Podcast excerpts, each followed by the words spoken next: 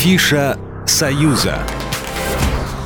Здравствуйте, в студии Екатерина Шевцова. Я расскажу вам о главных культурных событиях союзного государства.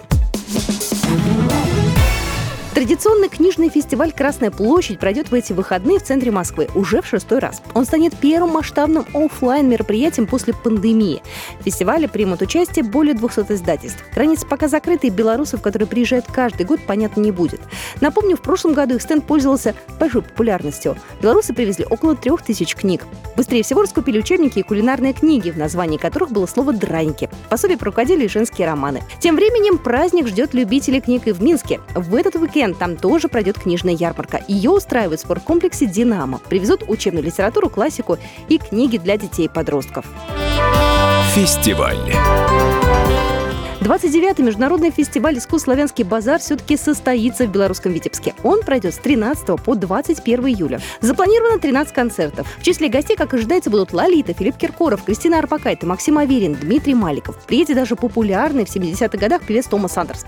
Ну и, как обычно, состоятся конкурсы исполнителей эстрадной песни, взрослый и детский. Планируется и гала-концерт «Виват Панов», посвященный балетмейстеру Валерию Панову. В шоу, как ожидается, примут участие звезды балета Беларуси и России, а также Израиля, Испании и Германии. Вести программу будет историк моды Александр Васильев. Выставки.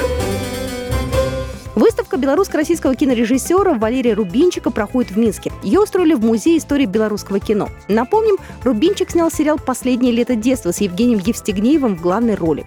Фильм «Не любовь», сценарий к которому написала Рената Литвинова. Известен он и как актер. Играл адвоката в советском сериале «Приключения Тома Сойера» и Геккельбери Фина. Выставку устроили к 80-летию со дня рождения Рубинчика. Тут представлено более 200 экспонатов. Акцент сделан на исторических фильмах. Например, на притче «Дикая охота короля короля Стаха и мелодраме «Могила льва». Авторы выставки придумали инсталляции из реквизита, костюмов, эскизов декораций, плакатов к фильмам. Каждый экспонат подсвечивается так, чтобы передать эмоциональную атмосферу картин Рубинчика. Кроме того, в кинозале музея можно посмотреть и сами фильмы юбиляра. Выставка будет открыта до 31 августа.